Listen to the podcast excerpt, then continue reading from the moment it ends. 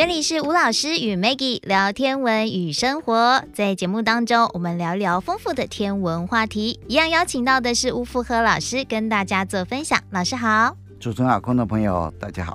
对，今天呢，我们来聊一聊哦，嗯，也是这个太空探索呢，哈，我们不断在创造新的里程碑，对不对？好、嗯哦，那今天一样呢哈，也是要带来一个新的里程碑的话题哦。嗯，对，最主要是四月份呢，发生的一个事件。嗯，台北实验室十八号嘛，哈，有一个重要的探测器，嗯，到达了一个非常重要的里程碑，而且美国太空总署还特别。把这个资讯呢告诉大家，嗯，那那个探测器叫新视野探测器，对，而且当然我们在五月里面还要跟各位推荐一个很重要的蓝天星，叫蓝十字嘛，对呀、啊，这个我们大概已经推荐了好几期了，嗯，因为前几天哦，我才去垦丁看蓝十字而已，哎，真的好迷人呢，嗯，而且啊、哦，当然有几个伙伴一起去，那三十几个、啊，连我大概三十八个人，有人就用相机拍啊，嗯，我现在大部分都用眼睛看，因为。有时候现在啊，看到景色啊，看到天空中的美景哈，有时候都会着迷，你知道吗？那着迷了就很懒得动手。以前我在天文台跟天文馆的时候，疯一阵子去拍天上的天体，嗯，但是后来就觉得。有时候拍一拍啊，就沉在那边。我觉得是人生的境界就是这样、欸。不是，会先开始有一个兴趣，然后就会开始买相机，然后开始拍照。哇，那时候买多少镜头啊？拍到某一个境界的时候呢，突然又觉得说啊，你知道那个老庄思想就来了，对不对？然后就会觉得说，哎呀，拍了这么多，可是其实好像要用自己的眼睛看，对，也是很重要，而且不能只透过镜头想。嗯，我看看那个美景啊，看看就回想很多啊，想到拉卡伊啊，嗯、想到谁啊，嗯，想到那时候的样子啊，哇，真的啊，你就很懒得去动手这样。嗯，以前我们真的是疯狂一阵子，以前还跟洋管处哈、啊，嗯，申请一个地方，一年那个地方是一般车不能进去，我们可以进去。那时候还申请，嗯、那跑到各个地方去，嗯，然后到处去拍照，啊，然后还跑到大雪山去。那那时候镜头就买好几个，天管有镜头，我们自己也有，就这样子。后来我就退休嘛，那镜头我就留给其他人用啊，就就这样子。然后隔一阵子以后就想啊，不要不要再 再再沉迷在拍照。所以说有时候我出门也不是很喜欢拍照，连我自己啊，嗯、没关系啊，我们都会帮你拍啦。所以我们回过头来看南十字。嗯，前一阵子跟三十几个朋友到垦丁去看南十字。嗯，我们大概去三天。那从台北下去第一天呢、啊，我们没有直接杀到垦丁，我们是先到关田。嗯，关田有一个水质保护区，对，水质生态园区。对，那现在凌波鸟，因为水蛭就是凌波仙子嘛，对，凌波就菱角鸟嘛，哈、嗯。那现在正在要换羽，嗯、所以越来越漂亮啊。哦，所以你到五月去那边，现在有人在管理啊，嗯、那有那个赏鸟亭啊，你去都没有关系，嗯、都没有问题。那现在越来越漂亮。这些天晚有活动，或者是说带一些朋友过去，然后大概那边都会停留一下，停留一下。嗯，那所以我常去。那这一次去哈、哦，看到的其他鸟类是我曾经去看过最多的一次。哦，就是除了凌波仙子之外，还有很多其他的鸟类，什么那个什么高翘鴴啦，啊，彩玉啦，青竹玉啊，还看到环颈雉母的，真的。啊，还有什么皮嘴鸭啦，哈。啊，像小屁虎啦、栗头鸭，哎，真的十几种哎，嗯嗯嗯，哎，真的我没有看过那么多哎，我在猜可能是这样子，嗯，因为现在南部干旱，对，很多农田里面没水，没水，那只剩下那边有水，对，所以那个鸟类都跑到那边去了。所以那边湿地现在状况还好，就是是湿的嘛，对，其 实蛮担心它会干掉，你知道吗？对对对，还有水，所以你看湿地多重要，它自己真的本身有涵养水源的功能。对，嗯，那那一些。动植物才会跑到那边去，植物在那边生长，那动物才会来。我真的没看过那么多鸟类聚集这样的地方，看起来很热闹，每一个去的人都看得很高兴，你知道吗？哇，真的很难得的一次啊！然后什么红冠水鸡那就不用讲了，对对 对，就是有很多候鸟类型的。对，嗯，所以这次在那边耽搁了一阵时间了哈，嗯，那就慢慢的，然后就到垦丁去，垦丁去以后，那当然就是去看南十字嘛哈，嗯，那去来看南十字的时候，因为天气。刚开始的时候不是很稳定，是好，那站在风很大。我我记得老师你有说过哦，你们都住垦丁青年活动中心，对，我们垦青的人很爱看到你，说你来雨就会来这样子。对，每一次我去的话说，老师你来了，雨来了，太好了。现在尤其需要，你要不要去垦丁住？哇，真的都看到我都高兴了，真的。那不过真的是后来就有开。对，看到一部分，不过南十字那时候还看不到，嗯，就等回到中心以后啊，晚上大概十一点的时候，哇，才开，你知道吗？蓝天大开，哇，赶快 call 大家出来，就这样子，嗯。然后在海岸边啊，看着真的还蛮高兴的啊，真的是很。所以我觉得在垦丁的话，就算遇到下雨，你也不要太难过，说晚上可能看不到星星。有的时候你就是稍微耐心等一下。因为它要有人牺牲，不要睡觉。对，天气的变化很快，很变化非常快。你只要碰到有风，你就不用担心。如果很闷，什么都没有风，变化就会变小了。嗯。不过海边的风哦，气候的变化，海风吹到陆地，陆地的风吹到海上，环流就很快啊，所以变化非常快。嗯。所以我看到就非常非常的棒的一个天象啊。嗯。那当然第二天啊。第二天，其实我们去走一个就是保护区啦，肯定国家公园保护区啊，嗯，叫蓝人湖，真的。哦。我觉得这条路，但他要申请，啊，然后要登记，嗯，好像是上午是两百个，下午是两百个，我不太清楚，因为是别人登记的。不过总是要上他网站去登记啊。去了以后，有人帮你解说，那带过去，嗯，那当然要付解说费了啊。嗯。那上去以后，其实蓝人湖那条路啊，真的生态非常丰富。我知道南人湖保护区现在好像有三个地方开放，嗯，是有限制开放，就是说你都必须要做申请的动作，对，然后并且是付费导览，因为他们跟社区培力做结合，对，没错，一个南人湖嘛，嗯，一个西仔口，我们上次有去，对，我上次有分享过，嗯，还有一个是九鹏，九鹏草原，对对对对对，鼻头九鹏草原，嗯，哎，这三个地方其实都不错啦，啊，真的都很棒。不过南人湖我觉得生态真的很棒。走起来舒服吗？走起来舒服，非常舒服。嗯、然后走到最底的时候就是一个湖，哦、那想说南部缺水，应该没水的，哇，大片水耶，真的，哇，很难得，真的，嗯、一条很棒的步道，嗯、一趟四点三公里，嗯，再回来四点三，八点六公里，大概走个半天的时间，对，那。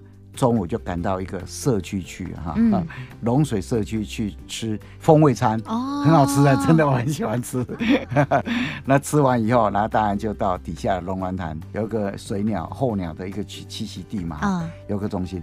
重点是结束以后就跑到后壁湖去看飞鱼，坐船，坐船看飞鱼，对，就坐船看飞鱼。哇，你们行程安排非常的充实。对，而且呃也不会很赶啊，因为反正就吃完以后，龙銮潭那个赏鸟区就在底下嘛。嗯。那时间差不多以后，后壁湖也没很远，十分钟就到啦。是。然后坐船就上去，我看到有看到飞鱼耶。有看到飞鱼吗？我有看到飞鱼，而且贴着海面一直飞，你知道吗？嗯。因为它就大概。一个小时嘛，嗯，啊，他就开开开开到三十分钟的地方再折回来，嗯，然后就海面上。不过那天风浪算还蛮大的，算大。平静一点的话，我想会鱼会更多，嗯。不过已经有看到飞鱼了，嗯，好几个人都有看到，嗯，看到飞鱼贴在海面上飞，就哇，很很惊奇，你知道吗？嗯。所以啊，我觉得距离很近，是不是？距离很近，距离真的很近，因为很远的话就可能就不容易看嘛，嗯。好，因为连那个飞鱼的样子都看得出来，你知道吗？嗯。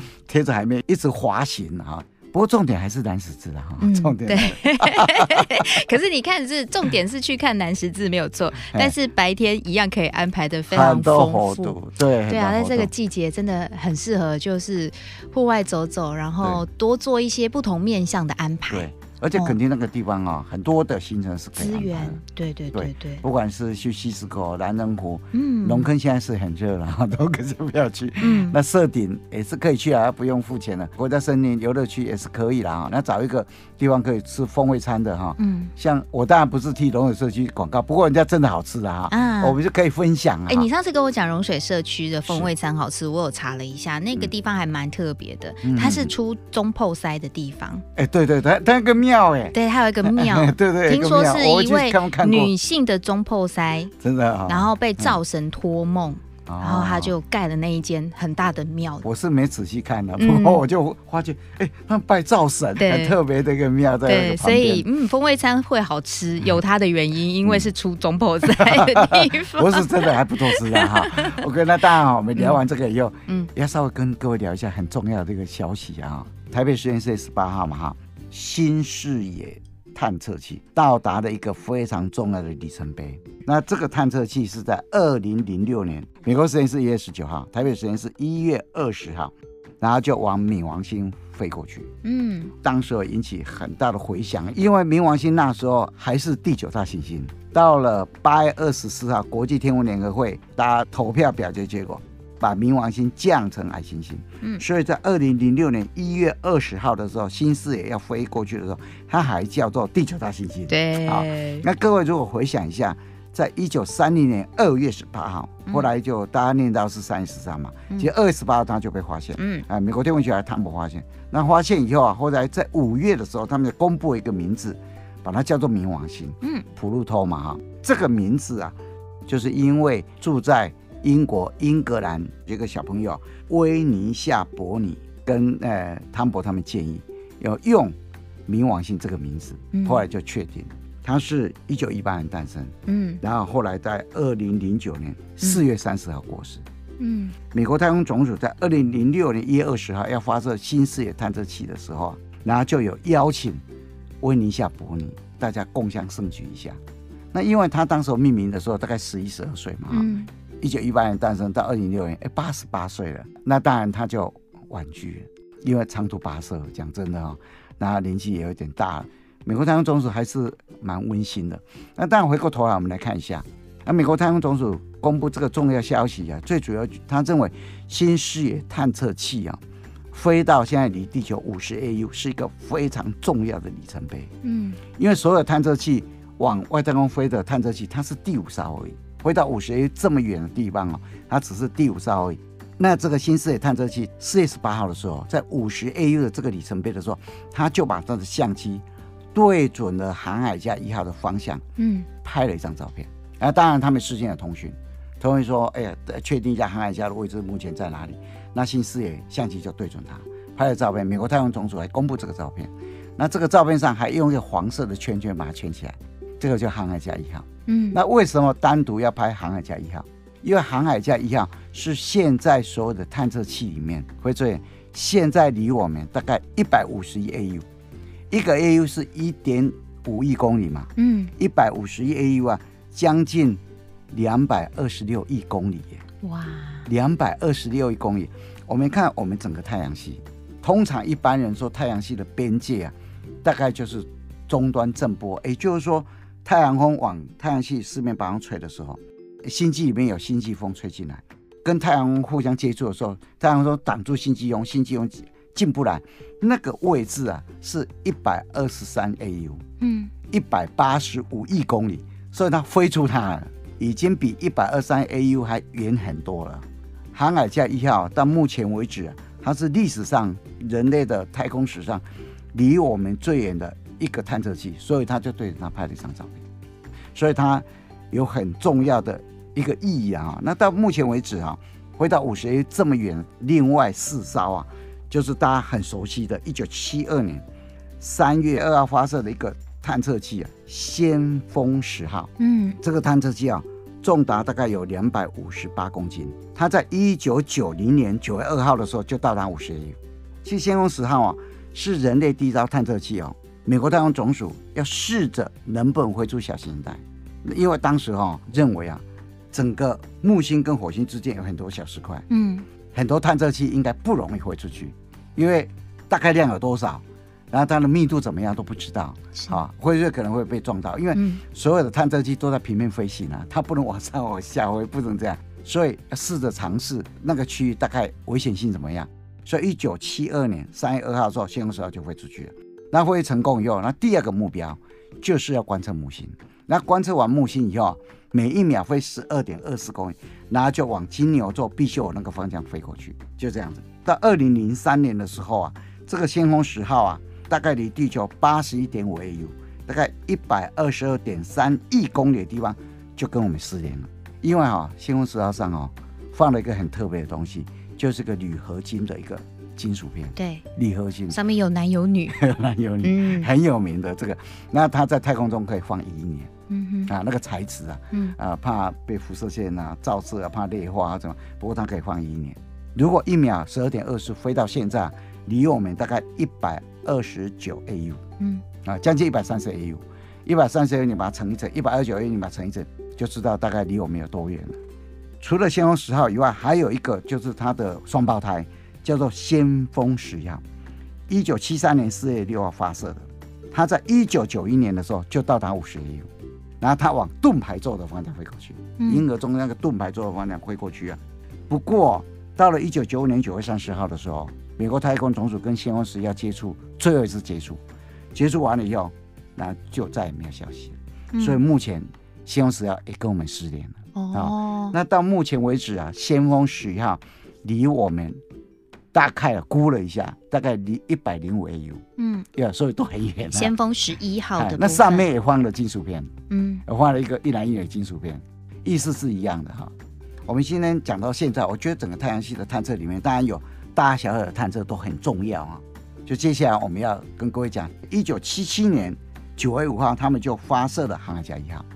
那航海家一号它的速度比较快，一秒大概十七点零六二公里的速度啊。然后目前为止是往蛇夫座的方向飞过去。那当然一定是超过了五十 AU 嘛哈，因为现在已经来到将近一百五十亿 AU 了，那速度很快。那航海家一样很有名的就是他一九七九年到达木星，一九八年到达土星。那本来是要往天王星方向飞过去嘛。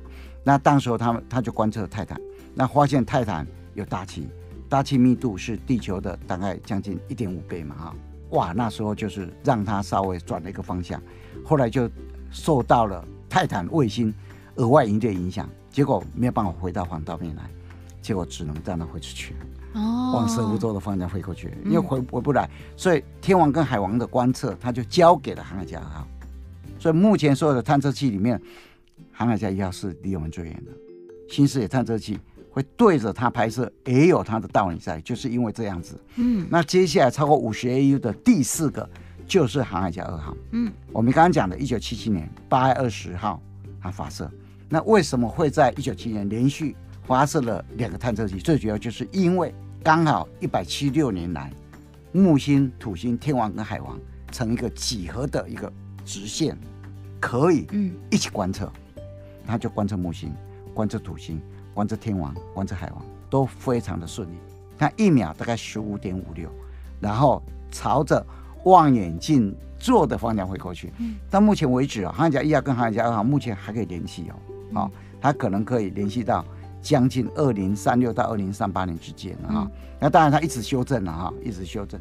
那目前航海家二号我们估出来它的距离离我们大概一百二十七 AU，所以就是刚刚我们所谈的。超过五十 AU 的新视野探测器第五艘，前面的四艘就这样子。我们看一下新视野探测器，就很重要的里程碑五十 AU 啊。那它是在二零零六年的一月二十号发射，到了二零一五年的时候，二零一五年七月十四号的时候，它就慢慢靠近冥王星，带着发现者汤博的部分骨灰，在离冥王星最近的距离，大概一万两千五百公里的地方掠过去。嗯，速度其实减得很慢，每一秒十三点七八。一方面当然就是想让汤博看一下，看一下，嗯、看一下这是你发现的天体。最重要就是说你太快的话，也不容易观测。啊，新视野探测器啊，观测完冥王星以后，它另外一个重点就是要观测古柏区。嗯啊，因为古柏区哈，大家就就认为那个那个位置啊，可能有很多我们所不知道的东西。嗯，所以它就往外面一直飞。那到了二零一九年一月一号的时候，他就去观测一个天体。我们叫二零一四 MU 六十九，嗯啊，那小型的代码是四八六九五八，它很小一块，嗯，直径大概只有四十五公里。哦，为什么要对着它呢？因为刚好那个路径上刚好可以对着它观测啊，而且在地球上也观测过它，嗯，观测过它。那其实啊，它离我们算很远，它近日点的时候大概四十二 AU，远日点的时候大概四十六 AU，嗯，离我们真的是非常远，所以。在天文界里面有一个昵称，把它叫做“天涯海角”。哦，它就是天涯海角。对对对，天涯海角啊，嗯、其实它不太大块哈。嗯。它的大小啊，嗯，估是三十五、三十到四十五公里左右。那目前呢、啊，新视野探测器啊，它是以每一秒十四点五二公里的速度啊，朝着人马座飞出去。嗯。那这个新视野探测器啊，其实啊。在上个月四月三十号左右整个观测告一个段落。好、嗯，也就是说，实质上的观测，天涯海角观测完了以后，就让它飞，一直飞。嗯。不过，如果一切仪器很还很好的话，到了二零三八年，嗯，它会离太阳大概一百 AU 左右。那一百 AU 啊，慢慢的就进入了日鞘层。整个太阳无时无刻在发出高能的东西的时候，第一次跟星际风接触的时候，那个我们叫做终端震波。那星际风跟太阳风混杂的地方，我们叫做日鞘层。整个太阳风把星际风挡住的地方，我们叫日球层顶。太阳狭义的边界就落在那里，嗯，就落在日球层顶，一百二三 AU，一百八十五亿公里的地方。所以日鞘层是八十到一百 AU。到了二零三八年的时候，这个新视野探测器会飞到那个地方去，一百 AU。美国太空总署认为，如果还能运作，就会把那边的资讯把它送回来。哦。整个新视野探测器啊，我们可能等到二零三八年以后，就真正的完全告一个段落。是，那这个新视野探测器啊，是美国太空总署要了解太阳系的一个非常重要的一个项目啊，大的项目，非常大的项目。嗯，新降阶计划，它是由美国太空总署啊两个人他主导的，一个是他的副署长，科学部的副署长叫做韦勒，那一个是太阳系探索部的主任叫海特曼，后来就二零。零二年七月就开始执行了，就这样子。那为什么会把它叫做新降阶计划？其实哈特曼跟韦勒他们就引用了一九六零年七月十三号，甘乃基总统当时获得民主党提名的时候，就在民主党党代表大会里面演讲的时候，然后他就讲了一句话，他说：“我们今天站在新疆域的前沿。”哈特曼就引用他，嗯，就把这个计划命名为。新疆节计划，嗯，那新降阶计划在二零零二年七月的时候开始推出以后啊，二零零六年一月二十号就把新视野探测器飞出去了。飞出去以后，二零一一年八月六号，一个探测器又出去了，叫做朱诺号。朱诺号，朱诺号观测木星。因为朱诺号这个探测器啊，本来是在二零一八年三月的时候观测完了就要结束了，结果机器还正常，嗯，一切还正常，所以它要延到今年。二零二一年的七月，嗯，到目前为止还在运作。它最主要是在研究哈、哦，这个木星的大气的对流，它的驱动的模式怎么回事？还有木星的重力场，嗯，还有它的磁层，还有它的极性，对木星专门对木星的，嗯啊，朱诺号出去以后啊，隔了不久就非常有名。前阵子我们在节目里面呢、啊，常跟各位分享的哈、啊，欧西里斯号，各位还记不记得哈？欧西里斯号，嗯。二零一六年九月九号发射，二零二零年就去年，嗯，十月二十一号的时候就降落在贝努小行星，然后那时候是用 touch 的方式嘛，哈，嗯，然后就是去踩贝努上面的一些灰尘嘛，对，对不对？二零二三年九月二十四号的时候才会送回地球，送回来，嗯，才会送回地球，所以目前我们还在等它结果。不过，哎，变如欧西里斯号哈，这个新疆的计划的第三个计划算非常成功，对。那当然，新疆的计划。大家现在很期待了，嗯，就是本来是二零二六年，现在好像又往后延一点，二零二七年，嗯，要发射的蜻蜓号，蜻蜓号，它是要探测泰坦卫星，嗯，因为泰坦卫星这颗天体啊，到目前为止啊，大家对它都很期待，它上面的大气密度、大气的压力，好，还有大气的总质量，地球的大概一点一二倍左右啊，嗯，它里面的大气成分呢，跟地球刚开始在演化生命的时候都非常类似，大家对它都有很大的兴趣，所以准备在二零二六到二零二七之间，就新疆界计划第四个任务，嗯，就是要发射蜻蜓号上去。那泰坦本身呢，它比月亮还大，嗯，它的半径大概二五七六，而且以前我们讲过嘛，它是荷兰物理学家、天文学家惠根斯在三月二十号发现的嘛，哈，嗯，蜻蜓号啊，它要飞八年哦。大概二零三四年到二零三五年之间才会到达泰坦卫星哦。它降落的地方啊是南纬十度的一个地方叫香格里拉。嗯，要降落那个地方，它整个啊重量哦将近有哎三千到四千公斤左右重量，很大哦。对，而且这一次啊，机智号叫火星上的机智号这一次的飞行啊，是给蜻蜓号很重要一个模拟，嗯，很重要一个试验场所，嗯，而且改进的一个场所啊。嗯那或许大家会觉得说，哎，你第一次去泰坦，为什么不像以前在火星一样，先在地面上跑？嗯，为什么直接就在上面飞？嗯、有时候你就觉得，为什么这样子？科学家，美国太空总署上考量就是说，因为泰坦上面哦，可能不像火星上很多沙丘，嗯，它可能到处都海洋，而且是甲烷海，可能是这样子，啊，所以飞的可能会比在地面上。安全很多，哦，成功的几率很多，嗯，所以这一次就直接让蜻蜓号飞，嗯，所以整个新疆界计划，那第四个任务就是准备在二零二六到二零二七之间，然后送蜻蜓号上泰坦泰坦卫星，那而且要登陆，对，那今年是二零二一嘛哈，那二零二七就飞了，嗯，所以五六年很值得期待了哈。那刚刚我们在讲新视野探测器哈。哎，新疆的计划第一个任务，而且它是算非常成功的。那当然，我们回过头来要看新视野探测器，它对冥王星的观测到底有什么贡献？嗯，其实这一次新视野探测器哦，发现冥王星，嗯，跟它的卫星之间，冥王星旁边有五颗卫星哦，它的复杂性啊，超出科学家的意意料之外。第二个，他发现哦，冥王星旁边的卫星可能是冥王星跟古柏带的天体撞出来。哦，那相撞出来了。哦，那整个冥王星哦，它有五颗卫星。第一颗，我们把它叫做卡戎卫星。卡戎就是冥王星的它旁边的跟班了。嗯，也就是说，人如果过世啊，灵魂要过冥河到冥界去，那一个船夫帮你摇船，就是那个卡戎。哦，他是一九七八年六月二十二号的时候，美国天文家克里斯蒂他发现的。那冥王星的第二颗卫星呢，我们叫做 Nix，Nix 啊，当时候是哈勃望远镜，二零零五年五月的时候看到的。嗯，然后他就用黑暗女神来命名。嗯，好，那第三颗呢，我们叫 Hydra，就冥界里面有一个九头怪蛇啊，它也是哈勃望远镜五月的时候看到的。嗯，那冥王星的第四颗卫星呢，我们叫 Kerberos，那是二零一一年哈勃望远镜看到的，所以哈勃望远镜对它有很大，其实是为了观测冥王星的，结果就发现旁边的卫星了啊。那 Kerberos 啊，它是。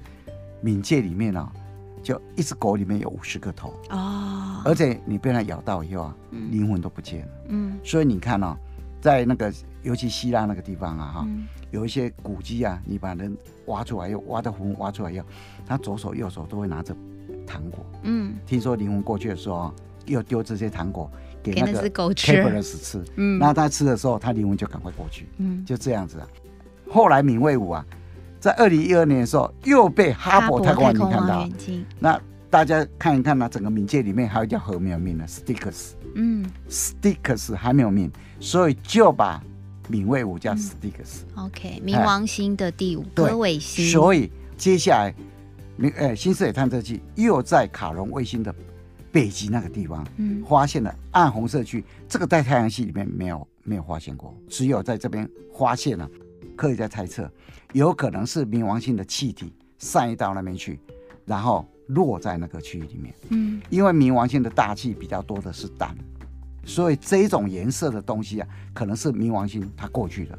那新视野探测器里面又发现了冥王星的地表活动剧烈程度，还有它地质啊，非常的年轻啊，超乎科学家的想象。嗯，好，然后卡戎它的赤道啊。它的赤道有明显的外延现象，所以他们猜卡戎以前可能地表下有所谓的什么冰海洋。嗯，所以他们现在根据他们观测的结果，冥王星底下可能还有地下海洋啊，冰的海洋啊哈。那另外一个哈，就是新视野探测器过去的时候拍到冥王星的第一个照片，不是有个新的形状吗？嗯，后来我们就把它叫做汤博区。现在有人把它叫做冥王之星了，啊，嗯，里面呢，啊、有一个高原呢，啊，我们叫史波尼克高原。那这个高原里面呢，啊，有那个氮冰所形成一个强烈的对流，哇，它非常长，一千公里啊，嗯，大概整个太阳系里面啊最大的一个嘛哈。那他们发现啊，冥王星的大气结构啊跟想象不一样，比原来预测的大气啊跟地表的距离更低，嗯，而且啊，它那个霾的程度啊。也比原来想象的更更浓一点了啊。嗯，霾是雾霾的霾。雾霾的霾。嗯，而且冥王星的它存在非常巨大的大气压力。那科学家猜测，啊它的表面应该有挥发性的一些物质。那这种现象啊，在地球、火星跟泰坦上也发现过。嗯啊，而且很奇怪的，冥王星啊，照片拍回来以后，它的大气啊呈现蓝色。嗯，这个科学家啊觉得非常诡异啊。照道理讲啊，因为冥王星里面啊，它氮比较多嘛，然后它的雾霾里面应该都是红色、灰色，居然是蓝色。嗯，所以这次啊，新视野探测器里面啊，总挂一下就发现了几个非常不一样的一个现象。那当然了，他拍了很多照片嘛，他可能呃有一些研究机构啊，他会去申请，然后慢慢再去解析，解析以后就会慢慢再出来啊。是。